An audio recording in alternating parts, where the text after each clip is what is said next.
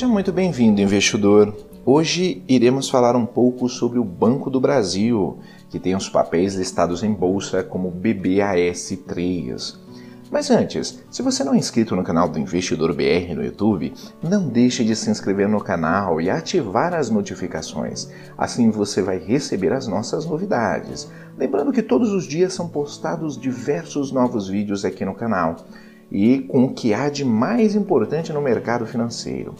E hum, acompanhe também o nosso podcast Investidor BR nas principais plataformas de podcast. Voltando à notícia sobre o Banco do Brasil, conforme o site Suno Research, André Brandão é o novo presidente do Banco do Brasil. O Banco do Brasil anunciou nesta sexta-feira, 14 de agosto de 2020, que André Brandão é o novo presidente da instituição.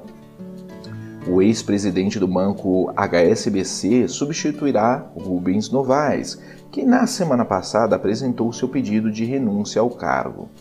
O novo presidente do Banco do Brasil trabalhava no banco britânico HSBC desde 1999, quando entrou na área de renda fixa, vendas e câmbio. Em 2001, se tornou diretor de tesouraria do banco, se tornando em seguida diretor executivo da tesouraria.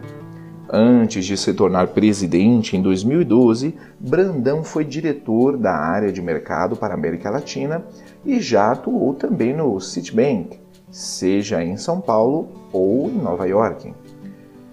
Brandão é considerado um perfil próximo ao atual presidente do Banco Central, Roberto Campos Neto. Ele foi escolhido pelo ministro da Economia, Paulo Guedes, mas será nomeado pelo presidente da República, Jair Bolsonaro, assim como determinado pelo Estatuto do Banco do Brasil. Novaes deixou a presidência do Banco do Brasil explicando que a companhia precisa de renovação para enfrentar os momentos futuros de muitas inovações no sistema bancário. Contudo, o pedido de Novaes terá efeito a partir de agosto desse ano em data a ser definida segundo o fato relevante divulgado pela instituição financeira. O executivo havia indicado sua vontade de deixar o comando do banco estatal já em maio. Dessa forma, Novaes garantiu que a decisão antecipou a polêmica envolvendo a publicidade do banco e sites de fake news que foi parar nos órgãos do Tribunal de Contas da União e da Controladoria Geral da União. Minha primeira mensagem para o Paulo Guedes antecede a esta questão da CGU. Simplesmente chegou a hora de sair e dar lugar a alguém da geração digital, comunicou Novaes.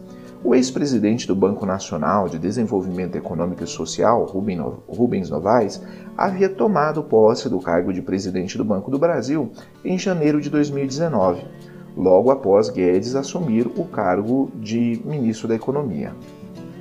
Em sua cerimônia de posse, Novas afirmou que assumia o comando do maior banco público do país livre de interferências políticas.